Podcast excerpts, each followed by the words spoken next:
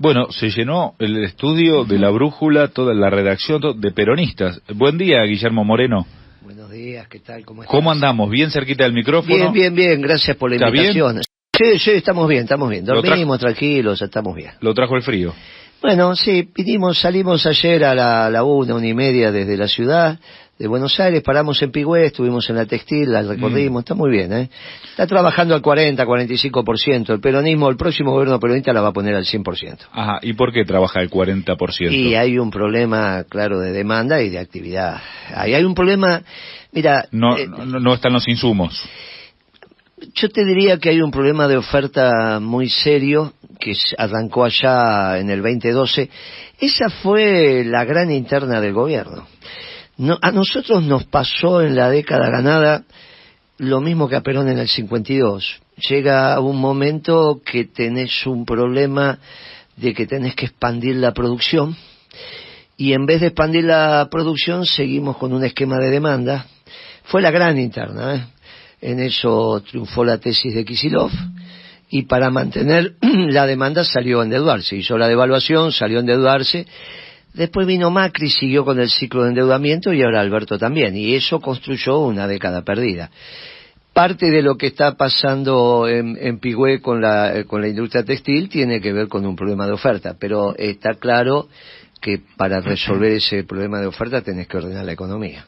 Pero el gobierno peronista, esa, esa empresa daría para 500 trabajadores, está trabajando la mitad. Mm. Una pena, pues las instalaciones están, están bien cuidadas, Tecnológicamente hay, hay, maquinaria que es de última generación, hay otra que no, pero un, un país en movimiento eso te vuelve, te vuelve a generar la fábrica que conociste.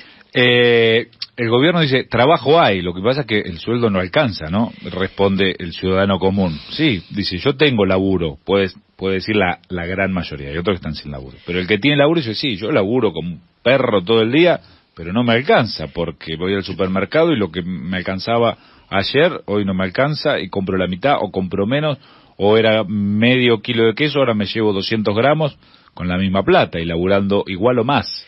Sí. ¿Cómo me lo arreglas que Hay, que hay trabajo lo tenemos que debatir, porque si incorporamos todos los planes como desocupados, que es lo que corresponde, eh, la tasa de desocupación no es la que dice el gobierno, de ninguna manera. Si no, no se podría explicar que esta tasa de desocupación, que es baja, que genere un 50% de pobres. Sería absolutamente ridículo que cantidad de trabajadores trabajen y sean pobres. Eso no pasó nunca en la Argentina, ¿no? Y bueno, pero la inflación eh, hace eso. Bueno, que aún con laburo seas pobre, recontra pobre. Y yo te diría que es difícil que pueda pasar, porque entonces el conflicto salarial sería mucho más intenso. Es la puja distributiva. Eh, inflación has tenido, pero eh, se actualizaban los salarios por semana. ¿Te acordás en la época de... O sea, si hoy la puja distributiva no es lo que es, es porque hay un ejército de reserva que está dado por los planes. Por lo tanto, la pobreza, la desocupación, tiene relación incluso con el Producto Bruto Interno cuando te dicen que el país está creciendo. Y lo que nosotros tenemos certeza es el PBI en pesos. A ver, explícalo más fácil. Muy fácil. ¿Cómo se calcula el Producto Bruto Interno? Se calcula sumando todas las facturaciones de las empresas que venden o bien productos finales, esto significa lo que vas a consumir, o bien lo que vas a destinar a la inversión. Está bien, o sea, vos comprás los ladrillos, no los consumís, o en realidad los consumís levantando una pared. Entonces eso se llama inversión. Entonces, toda la facturación de las empresas que hacen bienes y servicios que se consumen o se utilizan, por ejemplo, la electricidad, la, cantidad de electrones que se fabrican, se producen en la generadora, se transporta y se distribuye, vos lo estás utilizando ahora. Bien, hecho. Ahora, este micrófono lo compraste una vez y te dura dos años.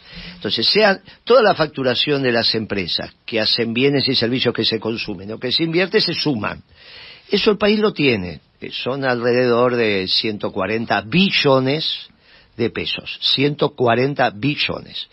Ahora, si vos dividís, dividido 500, el dólar eh, blue o el contado con liqui, que es un poco más, te da un PBI que no llega a 300 mil millones de dólares. Y vos decís, ah, entonces la Argentina tiene ese PBI, me cierra. Si vos lo dividís, dividido 250, te da un PBI de 600 mil.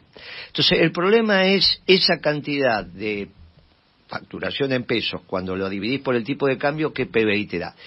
Si el, dividido 500 pesos te da 300 mil millones, haciendo números redondos, te da un poco menos, se explica la pobreza.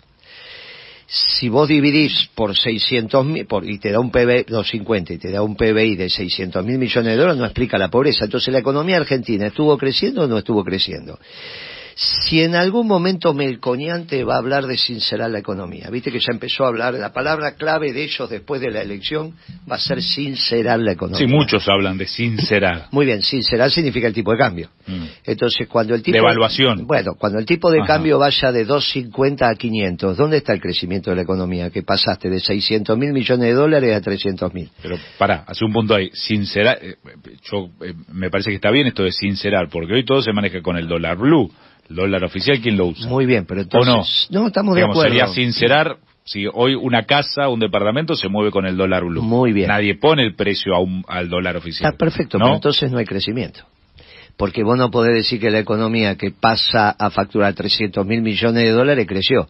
Vos imaginate que cuando nosotros nos fuimos del gobierno, para el 2013 el PBI debería estar pegando en 440 mil millones, o sea que en una década bajaste.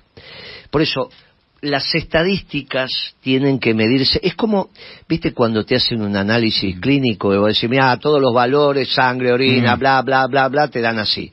El médico a su vez te charla, te mira, te dice, que estás durmiendo bien en esto, qué comiste. Porque si a vos te dio alto el colesterol, porque te pasaste 10 días seguido comiendo comida, y el tipo te va a decir, aflojarle un poquito, pero te dio alto, pero no pasa nada, aflojarle a la comida y ya está. Ahora, si sistemáticamente te da alta y vos te estás cuidando y el tipo te medica, bueno, en la economía es lo mismo. Vos tenés que ver los indicadores y tenés que charlarlos. La realidad es que la pobreza está en el 50%. El pueblo está hambreado. Es difícil que me digan que esta tasa de desocupación y hay trabajo, porque entonces sería la primera vez en la Argentina que tantos, tantos están debajo de las necesidades básicas satisfechas. Cuando yo estudiaba no se medía la pobreza. La pobreza es algo que se empezó a medir con Alfonsín. Se puso de moda en el mundo medir la pobreza y bueno, llegó a la Argentina. Ahora, ¿qué se medía en el mundo? Las necesidades básicas insatisfechas. El que no morfa. O el que no tenía un baño adecuado, el que no tenía la ropa adecuada. Entonces te, te hablaban necesidades básicas insatisfechas. Para tener las necesidades básicas satisfechas estaba el salario mínimo vital y móvil. O sea, el salario mínimo vital y móvil en la Argentina, ¿qué era? El que te garantizaba la satisfacción de las necesidades básicas. ¿Hoy cuánto, en cuánto está ese salario? claro, ese es cuando te dicen el nivel de la pobreza. Entonces vos decís, bueno, una, el, ingreso eh, de una familia tipo no puede bajar, mm. padre, madre, dos chicos, de 250 mil pesos. Bueno, y la mayoría no lo tiene. Entonces, tendrías un problema de que la mayoría de los que trabajan no llegan a cubrir las necesidades y son pobres. Bueno, entonces estamos peor, pero estamos, ¿Y, y, pero estamos peor que con las dictaduras. Tenemos un lío bárbaro entonces. Si con la, estamos, por eso te digo, las, las estadísticas hay mm. que hay que conversarlas y hay que verlas las que pasan en el contexto. Y esta fue una década perdida, por lo tanto volvamos al principio. Para, década perdida, ¿a quién metes? ¿A Macri y a Alberto? Y los dos últimos años de Cristina. De Cristina. Porque... Pero vos sos peronista. Sí, claro, yo sí. ¿Defendés a, a, Cristina? No, Cristina no es un problema de defender o no. Cuando ella decide autorizar la devaluación de Kisilov, es esa interna que te cuento, si mm. íbamos por oferta o íbamos por demanda. Vos estabas en el equipo que que perdió. Yo estaba en el equipo que decía vayamos por oferta. Eso de perder o ganar es circunstancial. Eh, perder o ganar lo vas a saber en el último instante. Si hiciste lo que tendrías que no, hacer... No, digo la discusión interna. No hay duda, ah. no hay duda. Perdí dos. Estuve diez años, o estuve siete años y medio como secretario de Comercio, pero estuve diez años en total como secretario de Comunicaciones también, que fue al principio. En diez años, las que perdí fue con Galucho sobre el plan de negocio de IPF, yo decía que el combustible argentino estaba en el offshore, no estaba en el shale. Galucho insistió, ahí estamos, estamos esa discusión todavía se está dando, se está dando, ¿está bien? Eh, yo sigo insistiendo que... ¿Con Lustó? No, con Lustó no perdimos, él se fue, ¿no? Se Ah. fue del gobierno, fue un desastre lo que hizo Lustó. Sí, Lustó- dijiste que le iba a cortar la cabeza Bueno, y ahí Lustó- se fue. Lustó, Sí. no, se fue porque... Pero eso ayudó. No, se fue por la 125, él mintió en la mesa presidencial. Lustó es una moral. No solo... en su- Amoral. No, sí, que no es inmoral, es Ajá. amoral, no tiene moral para ninguna conducta de su vida. Hizo un reportaje, mirá, ¿te está escuchando tu mujer ahora? Sí, seguramente, Bueno, probablemente. imagínate, sí. imagínate que le hicieron un reportaje a la moral este, Sí, en Infobae, sí. sobre su conducta sexual en la calle, viste, algunas cosas que hizo. Con- Entonces dijo, bueno, son cosas entre mayores, no tengo por qué dar satisfacción. Hasta ahí todo Cuando bien. tuvo relaciones Sí, bueno, con, pero con- eh, siguió la respuesta. Esta es para tu mujer. Y le dijo, ahora yo le voy a contar lo que, que quedé con mi mujer, dijo Lustó, ¿no? A una joven que la, que, que- que la estaba eh, entrevistando. Sí. Bueno, era un grupo de jóvenes. Sí. La pregunta se le había hecho una joven, 20, 21 años. Y le dijo, yo arreglé con mi mujer que estoy enamorado hoy de ella, mañana no sé. Pero no es el mañana teológico, porque el mañana teológico... Nadie sabe. Bueno, pero es mañana de mañana. O sea, este pibe tiene familia, tiene hijos y mañana se puede ir de la casa alegremente porque ya lo conversó con su, Bueno, con pero es mujer. sincero. No, ¿sabes ¿No? qué pasa? Si vos no tenés relaciones estables, ¿cómo querés ser jefe de gobierno o dirigente político? La, la vida está hecha para relaciones estables. No es toco y me voy todo el tiempo. Toco y me voy, bueno. Pero, ahora se usa así. No, no Por se ahí es muy así. antiguo, No, va, ahora cuando vengas a vuelvas a tu casa me contá que te dijo tu mujer. Por eso le decía, esto está dedicado a tu mujer. Bueno, eh, ¿qué te estaba diciendo? Eh, nosotros, Bueno, en hay- realidad, la otra Hay interna- parejas, hay parejas que se mueven así, qué sé yo. Mm, si- pero a esa edad, cuando vas a tener chico y lo tenés que educar, Mm. es bravo. Imagínate que vos le digas... No, yo puedo no compartirlo, pero bueno, qué sé yo. No, tampoco hay que ser tan... Que él tiene derecho... No, yo dije que era moral, después si él quiere ser amoral, que sea. Yo quiero, quiero saber, vas a tener hijas, vos tenés. Mm. Cuando llega a los 18 años le tenés que recomendar, dice, sí, pero vos piba no importa, hoy estás con uno, mañana con otro. Te quiero ver, ¿eh? Te quiero ver educando así. Pero bueno, el otro, la otra interna que perdí, una fue con Galucho por Sí. el, el offshore y el shale gas. Sigo insistiendo que el offshore es el que resuelve el tema de la energía fósil en la Argentina. Y Pero se está explorando eso, bueno, ahí frente bien. a Mar del Plata. Estoy hablando hace 10 Sí, años atrás, bien. o 12 años atrás. Esto empezamos a discutirlo en el 2011. Acordate que recién se empezaba con el shale. Entonces mi debate era, muchachos, no vayamos por el shale, vayamos por el off. Bien, así que con Y- Galucho perdiste. Perdí. Y la segunda fue con Kisilov sobre si había que devaluar o no para resolver el tema de la restricción externa. Yo decía que había, estábamos con restricción externa, no había ninguna duda, empezaban a faltar dólares. Entonces mi, mi solución era vayamos por inversión. Hay que expandir la frontera de producción. Y obviamente en ese momento era el mensaje que enviábamos, cuidado muchachos que se están tirando las ensaladas. Me acuerdo haber venido que che, se hacían los asados, sobraba carne, sobraban ensalada, la carne se guardaba y las ensaladas se habían condimentado y las tirabas. El muchacho, miren que se están tirando las ensaladas en los asados, esto no puede ser. Nos, nos pasamos de, de, de la raya sobre el consumo, vayamos por producción. Mm. Kisilov dijo que no, estos son economistas ajustadores, empezaron a hablar de que los peronistas, que esto, que aquello. Claro, porque Claro. vos sos un peronista, eh, ¿cómo te definís? Conserva, conservador. Ortodoxo. Yo soy un peronista, un peronista doctrinario y obviamente los economistas peronistas hay momentos que entendemos que hay que ir por demanda y hay momentos que tenés que ir por oferta. Vos llegaste con Kirchner, con Néstor Kirchner Claro, al yo gobierno. llegué con Néstor Kirchner. Él te bancaba. Nosotros, mira, él, yo lo- él te bancaba. Yo- Después Cristina, no. Yo te voy no, a contar. no No, con Cristina estuve hasta el. el- Sí. Yo me fui del gobierno, eh, del frente de combate en el Sí. 2013.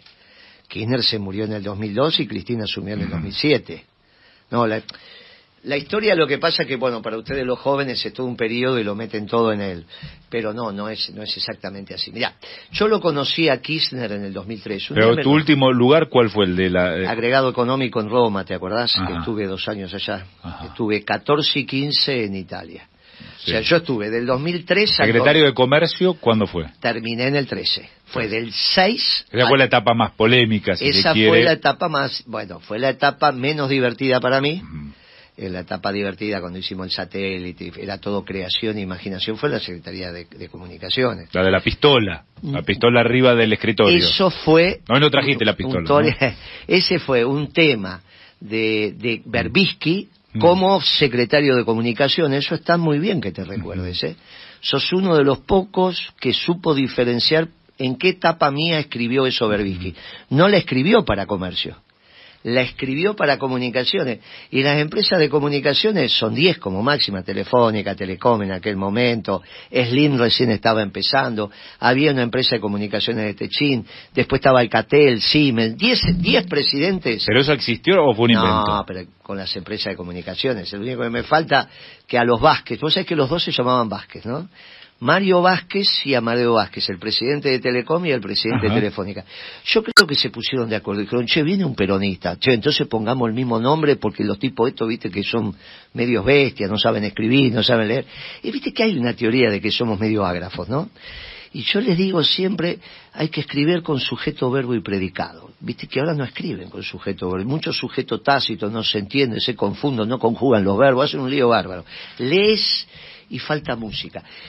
Algunos periodistas escriben todavía con música, es interesante. Pero para, ¿por qué te peleabas en ese momento? ¿Con quién? Con, esta gente. cuando salió, bueno, pero cuando se creó esa historia del arma. esa historia del arma es porque Alberto Fernández, que era jefe de gabinete. Este Alberto Fernández. Sí, claro, era jefe de gabinete, resolvía las contradicciones internas del gobierno con la externa. Y ahí había una tensión entre él y Debido. Y yo era de la tropa de Debido con lo cual él empezó a lastimar el que consideraba que era un factotum en ese ministerio. O sea, siempre le gustó la interna a Alberto, ¿no? Evidentemente. Siempre, habló con los periodistas y eso vos lo sabés. Y entonces Berbisky era de alguna manera una referencia en página 12. Entonces, cuando yo paso a comercio, recreamos comercio, la había cerrado Caballo. Caballo había cerrado comercio en el 95. 1995. Yo la recreo en el 2006. Entonces, cuando recreo la Secretaría de Comercio, Alberto no estaba de acuerdo. Entonces, no está de acuerdo y aprovecha para, de alguna manera, petardear. Y ahí lo saca Berbisky con esa nota en referencia a mi actuación en comunicaciones. Pero son No era actual, no era No, no era de comercio. Claro. Por eso es un error. Él la escribe para aquel momento y estuviste muy bien en acordarte. No todos se acuerdan. Ahora, la segunda interna que pierdo es cuando dice, los peronistas decimos vamos por oferta, Kisilov explica, ¿Qué es vamos por oferta? Y había que incentivar, bajar el incentivo al consumo y ir por la inversión. Okay. Vos sabés que hay una tensión siempre entre consumo presente y consumo futuro, que es la inversión, que dé bien el consumo futuro de la inversión presente. Está bien, pero vayamos más a cuestiones, por ejemplo, eh, en comercio, el tema precios, no había tanta inflación en ese momento, tema precio, ¿cómo, cómo controlaban los precios? ¿Está bien esto que hace el gobierno ahora? Porque no, da resultados, te góndola por góndola, a ver si le cumplen el acuerdo de precios cuidados. Eso parece una pavada, ¿no? Es una pavada. no, no, nosotros administramos el comercio pero primero tenía una economía sensata, ordenada, teníamos superávit fiscal. Yo cuando recreo la Secretaría de Comercio recaudábamos más de lo que gastábamos y le vendíamos al mundo más de lo que comprábamos. Entonces vos tenías la ruta 3 perfecta, tres carriles de cada lado, cuatro carriles de cada lado y la banquina. Y vos decís, muchacho, está toda la ruta 3 bien, vamos para Buenos Aires. ¿Por qué van por la banquina? Si está todo bien. Entonces siempre tenés algún buen corneta que le gusta ir por la banquina. Mm. Bueno, ahí está. Ahora, si todos van por la banquina, porque vos tenés dos manos, están hechos pedazos, todo poseado, no tenés nada para hacer. A mí me tocó ser secretario de comercio cuando tenías que administrar, ¿qué tenías que administrar? Teníamos unos precios afuera extraordinarios. Mm. Yo llegué a tener la cota Hilton a 22 mil dólares la tonelada, hoy estará en 11, 12 mil, 10 años después. No, mucho, 20 años después. Yo la tenía eso en el 2006. Estabas con viento de cola. No es viento de cola si vos lo pensás desde la inflación. Mm. Si vos lo pensás de la inflación, 22 dólares el kilo de carne, de los cuarto trasero, no es viento de cola para vos. Por eso depende de dónde te pongas. Pero es un buen precio, no, no es viento de cola si vos podés vender cara la carne. ¿Y qué hago con tu salario? ¿Cómo comes carne vos a 22 dólares la tonelada? Y se pone un precio local. ¿Viste lo que hice? ¿Viste cómo sos peronista en el fondo? No, ¿Viste que si te llevo al Ministerio de Economía? ¿Viste que fue lo que hice? ¿Eso hiciste? claro. ¿Viste que no fue control de precio? ¿Qué hice? Partí el animal al medio. La vaca la cortaste a la mitad. A la mitad. Lo de adelante te lo comes vos. ¿Comíamos la parte de adelante? Siempre se comió la parte de adelante. Los cuartos delanteros, porque siempre los ingleses se llevaron el trasero. Ah, no sabía eso. Claro, pero bueno. Históricamente fue así. Siempre, el asado, todo lo que vos comés. Sí. Lo que comiste en una clase trabajadora, de esto te estoy hablando. Siempre es la parte del cuarto delantero. ¿Por qué se dice cuarto? Porque primero la cortás al medio, que es la media res, vos agarrás la res ¿Vos sabías, Guille? No, no. No. Y bueno, pero Este. vos cortás la red, primero cortás la res al medio, entonces se llama media res. Sí. Y después la cortás al medio del medio, se llama un cuarto de Claro. res. Entonces, los dos cuartos delanteros son los que quedan en casa. Y el resto se el iba. cuarto trasero se va de los animales de exportación. Se exporta. Ahora, hoy, que vos ya sos un periodista famoso, qué sé yo, llegás a tu casa y te hacen un lomo. Bueno, esa es la parte trasera, que esos precios yo no los miraba. Todo lo que competía de la carne, por eso Los eran, cortes más populares, mirabas vos. y eran 12 cortes. ¿Viste cómo vos razonablemente te hiciste peronista solamente por sentido común? Pero ¿Qué hizo por saber cómo se corta la vaca uno no se hace peronista. No, porque dijiste un Ah. precio adentro y un Sí. precio afuera. Y eso hice. Y eso hoy no pasa. No pasa. ¿Y por qué no pasa? Bueno, precisamente porque el problema que tenés es que está muy mal administrada la economía. Intentan hacerlo y no se cumple. Yo, para hacerlo, ¿qué hice? Un acuerdo de precios de- con todo el sector, con todo el sector. Porque son bravas las grandes empresas, los No, grandes empresarios, no, digamos. siempre te pones de O sea, acuerdo. ¿te ponen de acuerdo? Sí, entonces Porque fíjate... ellos quieren hacer su negocio y es normal. Claro que sí. Entonces yo les dejé para el cuarto trasero a 22 dólares el kilo, en el puerto. Mm. 22 dólares. Pero adentro, déjame el asado al precio que lo necesito. Era en ese momento eh, 12 pesos, me parece una cosa. Pesos. Ahora, para vos. O sea, es- para que el argentino ahora, morfe, más barato. Exportar, haz el negocio que quieras, Eso se llama conversar los precios. está bien. Y es, ¿viste que está bien? Pero ¿por qué no se puede hacer eso hoy? No, bueno, hoy porque tenés un desorden en la economía espantoso. Entonces, con este déficit fiscal y la emisión que tenés, no sabés cuáles son los precios. Pero si punto por punto seguimos, porque por- yo tenía 5.700 dólares la tonelada de leche. Mm. Muy interesante eso. La tonelada de leche en polvo significa 12 litros de leche por un kilo de polvo. Vos precisás 12 litros de leche ¿Ah, sí? Para un kilo de... 12 por uno, sí. Y claro, porque la, la leche en polvo sale de disecar la leche Claro, líquida en una máquina. secás 12 litros de leche y te sale un, kilo, de leche en polvo. Ahora, si vos sos tambero y Sí. yo soy el comprador de la Serenísima, me llevo tu leche líquida. ¿Está bien? Ajá. La meto en un sachet, hago lo que tengo que hacer y te la vendo. Pero si yo soy Nestlé, también te compro 12 litros de leche, la Claro. misma leche, para llevarme un kilo de polvo. Sí. Ahora, si yo el kilo de polvo lo tengo a 5 dólares, con 70, sé lo que te puedo pagar a vos de leche líquida. Pero es mucho más que lo que ella puede pagar del sachet de leche para darle a su hijo, si tuviera. Sí. Entonces yo tengo que garantizar el negocio de Nestlé de que exporte, porque hay trabajadores exportando, pero también tengo que garantizar que el chico de ella tome leche. Puede tomar leche. Muy bien. ¿Qué hago? Un ¿Y? precio para adentro, un precio para Mm. afuera. Y fue lo que hicimos. Esto que vos estás viendo como sentido común fue el éxito de Moreno, por eso estuve siete años y medio, pero no existía quien hiciera eso. Yo recreo la Secretaría de Comercio para hacer eso.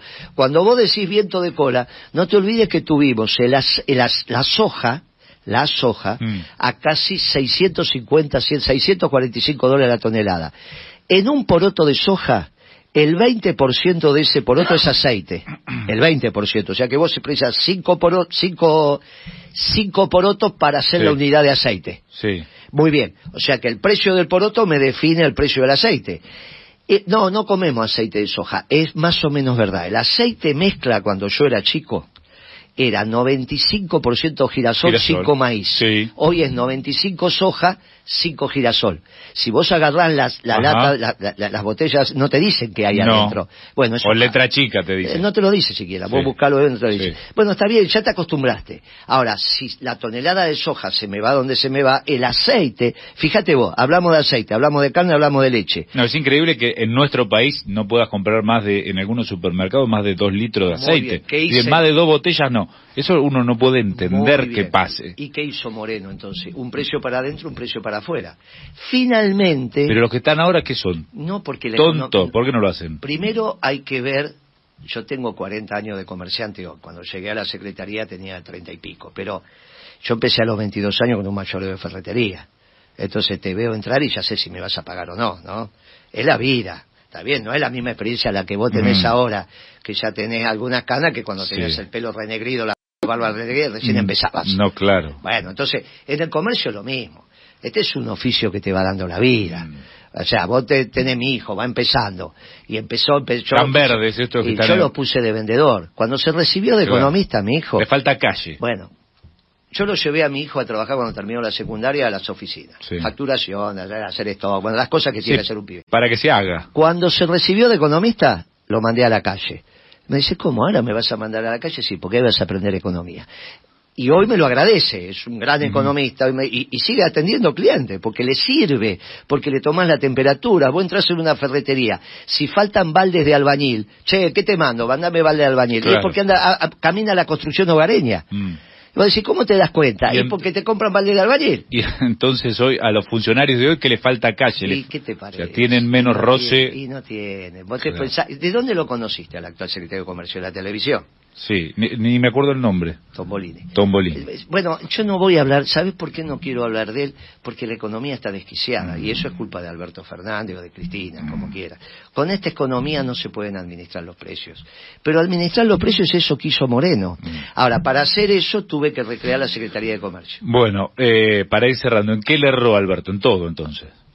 Yo de Alberto ya no quiero hablar porque no se puede hacer leña del árbol caído, está muy mal. Ahora, Está muy mal. está muy mal hacer Sí. leña del árbol caído y Ah. ya él se ha caído. Entonces, yo lo que te diría es, ¿qué Sí, tenemos? pero cayó y las ramas golpean a, toda sí, la claro, sociedad. lo estás bien, sí, Mm. claro. Es lo que iba a pasar, si te acordás la conversación que tuvimos la- cuando vine la última vez, fue así. Bueno, yo siempre lo recuerdo, acá hubo dos peronistas, hablando de, de peronistas o se dicen peronistas como vos, que desde el principio, casi desde el principio del, del mandato de Alberto, decían este tipo, vos y Bernie, que advertían que Alberto era un desastre Bernie, y pintaba diferente al principio, pero bueno, desbarrancó. yo no, no, no. Desbarrancó. en el momento, las primeras declaraciones Mm. entre las PASO y las generales, ya demostró que esto no caminaba. Pero yo lo conozco a Alberto hace 30 años y es socialdemócrata, no es un tema menor. Eh, eh, ¿viste, ¿Viste que hay gente... No, pero eligió Cristina, supuestamente. Claro, pero eligió muy mal. Si yo dije eligió al peor el día que lo eligió. Y ahora eligió a Massa. Y claro, ¿y quién lo reemplazó a... Cuando Cristina lo echa a Alberto, ¿quién lo reemplaza? Massa. ¿Viste? ¿No fue jefe de gabinete? Y ahora hace lo mismo. ¿Viste cómo se repiten las Y si gana Massa, Y si gana Massa y la política económica es la que está haciendo ahora, tiene un lío bárbaro, porque el que gane, que no sea Massa, va a pedir sincerar la economía y le va a echar la culpa a Massa. Sí. Gana, gana, Eh. Gana la, lo ponen a Melconian ministro de Economía. Sí. Ganaste, ya ganó Patricia Bullrich o Larreta en primera vuelta, todavía no asumió. Sí. Melconian va a ser mi ministro de Economía. La de primera declaración que hace Melconian es vamos a sincerar la economía, que es lo que dijiste antes. evaluación, Y eso le van, y lo tengo que hacer culpa de masa. Sí, El único que no puede hacer eso, ¿quién es? Massa. ¿Viste? Es el peor candidato. Se equivocaron. Y eso siempre que la realidad no se imponga. Porque si la O sea, la peor decisión es haber ungido como candidato al ministro de Economía Pero actual. obvio, si vos tenías que poner la, la economía en una cajita de cristal, vos tenías que decir, muchacho, la ¿Y economía... quién era el candidato? ¿A No, quién? ya es un problema de ellos, por Ah. eso yo no soy candidato ahí, yo no soy ahí, yo soy opositor, soy peronista, no soy socialdemócrata. Lo que te digo es que tomaron la última decisión irresponsable. Y acá vamos al final porque me pediste Para, que ¿Y vaya- Milei? ¿Y Milei? Milei era un muchacho interesante para la política. Porque mucha gente va a votar a Milei, enojada con todos, Bien. todos fracasaron, voy por Milei. Milei era un muchacho interesante para la política porque movió el árbol. Y convocó a la rebelión de los pibes. Los pibes lo votaban. Mucho. Muy bien. Hasta que dijo, le voy a meter una bomba al Banco Central muchas veces y consolidó sus votos. Se preocuparon los banqueros. Mm. Entonces, hace 60 días atrás, en un programa como este, le dije, no te preocupes por mi ley, porque a la larga se van a ocupar los banqueros. Se ocuparon los banqueros, le pusieron el Ministerio de Economía, le armaron con Roque Fernández y Carlos Rodríguez. Lo rodearon. Lo rodearon. Pasó de la escuela austríaca a la, a, Ah. a- a la escuela de Chicago. Mm. Milei ahora se va a cortar la patilla, sea- se va a bañar, se va a dejar de pelear, va a dejar de usar campera. Dejó de ser la rebelión. ¿Quién es la rebelión de los jóvenes ahora? ¿Quién es el único distinto? ¿Quién es? Y es Moreno. No, no, vas a ser- no va a ser Rodríguez Larreta el distinto, no va a ser Patricia Burris, no va a ser Massa. Entonces, es muy interesante lo que está pasando. Ahora, volvamos al tema. Si ganan cualquiera de ellos, pueden convocar al sinceramiento ¿Con, de la con quién economía. estás vos? ¿Con Delía? ¿Con quién estás? Delía va a ser mi Porque candidato. tenés personajes polémicos, qué sé yo, Delía, muy Samid, Interesantísimo, porque todo Sí. el mundo está hablando y O sea, son todos... Vos te el digo- carnicero Samid. Yo te voy a decir lo siguiente. Estuvieron Si vos- presos. No, pero Sí. cada uno por qué. Vamos al caso de Delía. Delía estuvo preso. Hay muchos muchachos que estuvieron injustamente presos. Delía estuvo preso Por la porque- comisaría. Por la comisaría. Pero prendió Ah, fuego una comisaría. No, no prendió fuego. Che, no, si la, devol- la devolvió con un acta. Pero ya entrar a una comisaría ya está, ya no es, no es correcto. Ahora, habían matado a su amigo. Habían matado a Samir. Ahora, yo te pregunto, te doy dos opciones. ¿Y Samir cómo vos tenés, para, para, Sí. contestame esta pregunta. Después vamos a ver. Vos tenés que elegir entre el muchacho que devaluó, hizo pedazos tu salario, que fue Kicillof en el 2014, o el que estuvo preso porque fue a defender un amigo, con malas acciones, pero fue a defender un amigo que le habían matado, y lo había matado un poli.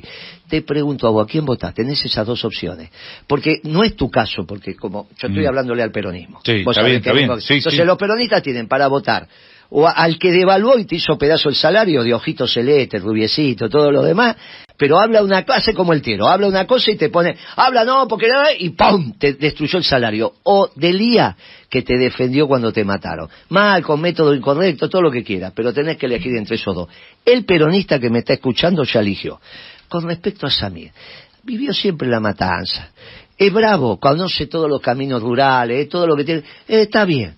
Pero alguna vez dejó de vivir en la matanza, le tocan el timbre y no sale, crió su familia ahí, los matanceros lo conoce, puso las carnicerías que vos podías comprar carne. ¿Y qué, a quién querés?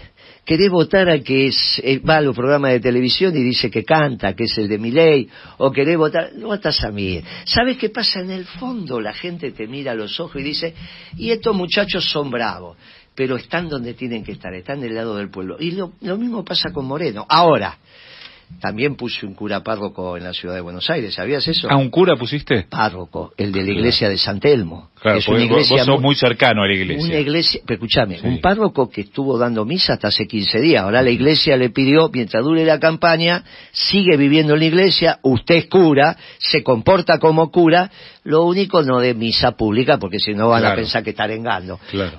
Pero, y no compenso. El cura no me... Si vos haces un... Te promedio- compensa Samir y Delía. pero Claro, más la balanza, está bien. Más es que ¿Viste lo que tenés que votar? Ahora, en la- yo te digo, ¿por qué lo pusimos a un cura? Porque son amorales. Los candidatos que tenemos en la ciudad de Buenos Aires, se llame Lustó o Rodríguez Larreta, son amorales. No vamos a entrar en la vida privada de... Macri, de- Macri está. Macri, bueno, no, Sí, Jorge Macri. sí. Bueno, Jorge Macri es el único de la familia que trabaja de esos, ¿eh? Ojo, ahora trabaja en Vicente López, quiere venir a trabajar en la capital. Son bravísimos estos Macri, ¿eh? No te largan una, Pero- pero, entre de los Macri, porque ese viene de la parte pobre de la familia, no viene de Franco. No es el hermano, es el primo. Viene del hermano que da- se la rebuscó también, pero no es lo mismo que Franco. Eh, Mauricio vivió siempre de Franco. Pero escúchame. Es buena esa, esa es buena. Escúchame. Lusto, pero ¿por qué tanta bronca con No es Lustó? ninguna bronca. ¿Pero por qué? No, pero es que ¿Por estas cuestiones políticas? No, Había algo, algo personal, dicen que hubo. algo personal. Nunca tomé un café con él. Si vos me decís algo cuando fue ministro. Mirá, Lo de la mano fue un No, bombazo. Lo que dijiste que se, el- se tocaba. bueno, eso- se eso- tocaba. Fue una metáfora, ¿no? se tocaba. ¿Qué parece tu mamá? Se, Se- tocaba. se masturbaba. Nene, no te toques. Se masturbaba. ¿Qué te decía así tu mamá? No, se masturbaba. Bueno, lo dijo Fuerte. él. Lo dijo él, lo escribió. No, lo escribió. Pero el problema no es ese. El problema es que mintió en la mesa presidencial. Yo estaba ahí. Estaba, mira, estaba Lustó y estaba Moreno. ¿No te lo cruzaste más? No, nunca nos vimos. ¿En la Estaba- tele, en la- No, no, no? Estaba Alberto Fernández y estaba Urquiza. ¿Te acuerdas del secretario de Agricultura? Sí, Y estaba Urquiza. Cristina. Ajá. Y estaba Cristina. Cristina, eh, había dos tesis distintas, la de Lustó y la mía, para resolver las retenciones móviles. Entonces Cristina le dice, Lustó, me informan que usted consensuó su propuesta con el mercado. Sí, señora presidenta.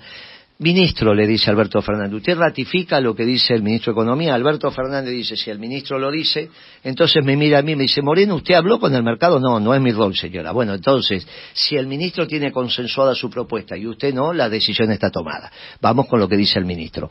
Hizo la 125 Así y fue. mintió. Así fue. Esa es la verdad histórica. Y todos estamos vivos, ¿eh? así que ¿No lo tuteaba Cristina? O sea, no nos tuteaba ninguno. Ah, así era. No, no, no, no, no tuteaba. Yo no la brava tuteaba. Cristina, ¿no? No, no, no, no, ¿por qué? No, ¿No? no, no, no. no. En el trato, digo. No, no, no, no, con nosotros no. Yo tenía, vos me preguntaste por Kirchner. Sí. Él me nombró secretario de comunicación y yo lo había visto una vez. Porque en el 2003 había más cargos que funcionarios, nadie quería agarrar. No te olvides que en ese momento Escribano, No, que claro, respeto, no, sí. había dicho que nos habíamos dado gobierno por seis meses. Entonces todo el mundo decía, por seis meses no voy a... A mí me tuvieron que convencer para ir, porque yo tenía que dejar mi negocio. Está bien, ya tenía a mi hijo un poco más grande, todo lo que quieras.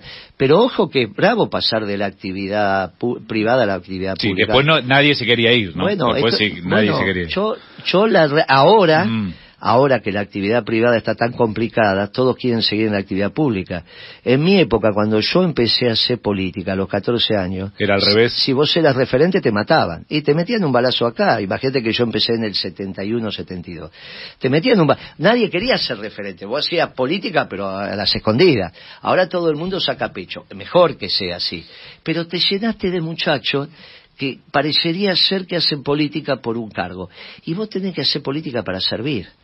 ¿De Moreno de qué vive? Y yo vivo de mi mayoreo. Mira cuando venga Patricia Bullrich y le pregunte de qué vive. ¿De qué vive Patricia Bullrich? ¿De qué vive? Y no lo sé.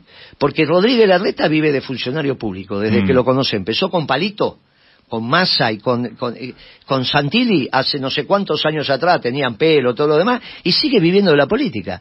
Este pibe que habla todo el tiempo de la actividad privada nunca manejó un negocio.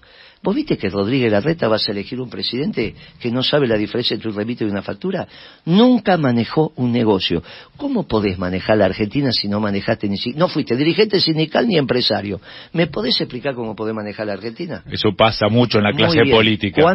Nunca pagaron un sueldo, no, saben lo que es estar al día con la ah, FIP, ¿Viste que te reboten un, cheque, eso no lo saben. ¿Viste, por, ¿Viste por qué votas a Moreno? No solo te pusiste de acuerdo cómo hay que conversar los precios, sino ahora que Moreno sí hace 40 años que hizo su mayoreo de ferretería. Y empecé con 100 dólares. ¿eh? Todo lo que tengo, no heredé nada. Yo heredé un departamento de mi santa madre. ¿Resistís una declaración jurada? ¿Cómo? Mi quit, ¿sabes con qué empieza? Con 20. Nunca armé una sociedad. Las sociedades donde yo trabajo y gano mi plata, el quit es personal, para que no tengan ningún problema. Pero te termino con esto. Mi santa madre me dejó un departamento, a mí y a mi hermana. Yo se lo dejé a mi hermana.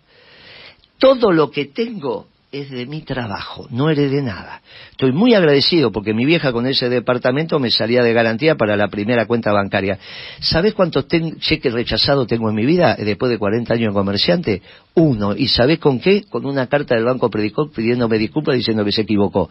En diciembre del 2001 me rechazó un cheque cuando la plata estaba depositada, pero con tanto marasmo un cheque en toda mi vida, un cheque. No vas a tener un proveedor que haya dicho que Moreno no le pagó. En 40 años de comerciante, por eso miro a los ojos y no tengo problema. Y sigo viviendo en la misma casa. Nací Independencia y Lima, o la tiraron abajo por la 9 de julio. Y ahora vivo a la vuelta. En Constitución. Sí, vivo a la vuelta. Ahora va a venir la Nata a hacer un programa. ¿Viste ese programa que hace de quieren que cómo viven los candidatos? Ah, te, te van a filmar. Sí, pero tiene que venir a Constitución. Te va a mostrar la heladera. Sí, y vendrá. Vas a tener que mostrar. ¿Y vendrá? Porque ellos están acostumbrados a ir a los country.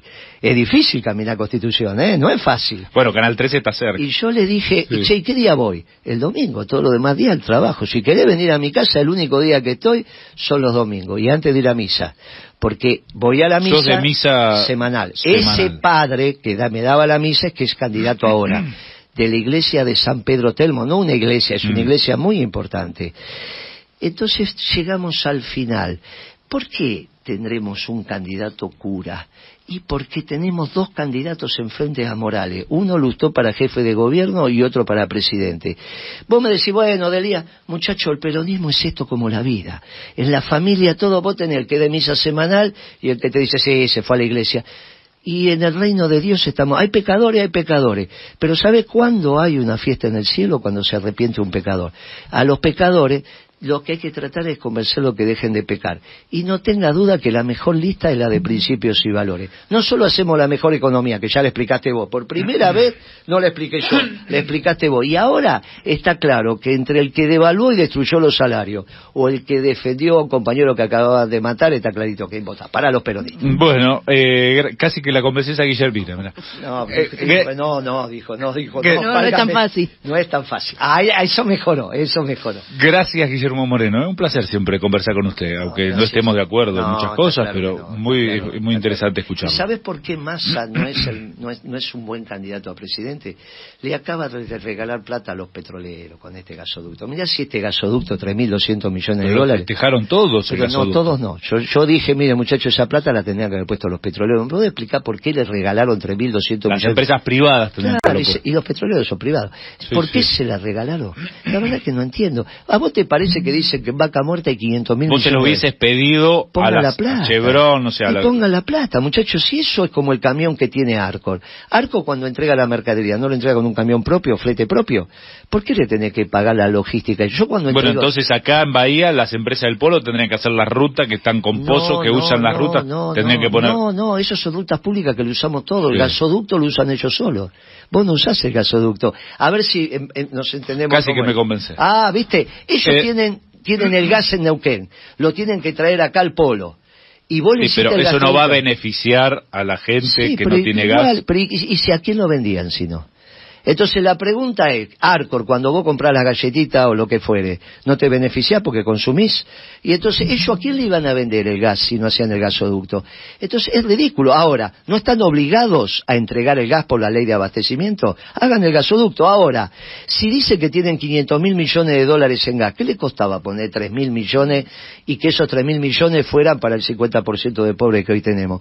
¿Viste por qué Massa no es el mejor? Te mando un abrazo. ¿El mejor quién es? Moreno. No la terminé de convencer. Vengo la semana que viene a ver si la termino de convencer. Gracias, Guillermo Moreno. ¿eh? Bueno, gracias a ustedes. Ya, ¿Qué dice ahí? Sal- Ah, el ¿Qué acto, dice? el acto, el acto. Acá está Ah, un acto. Sa- Hoy a las 19. Salón Sirio-Libanés, rondó está. 257, 19 horas. Ahí hacemos Mirá, el acto con la hice la estaba- promoción. Me estaba, me estaba olvidando. Los espero a todos los compañeros ahí en, en Rondó 257, 19 horas y cantamos la marcha. ¿Cuándo entramos y cuándo salimos? Ah, sí. Eh, bien la marcha. Chao. Bien de adentro.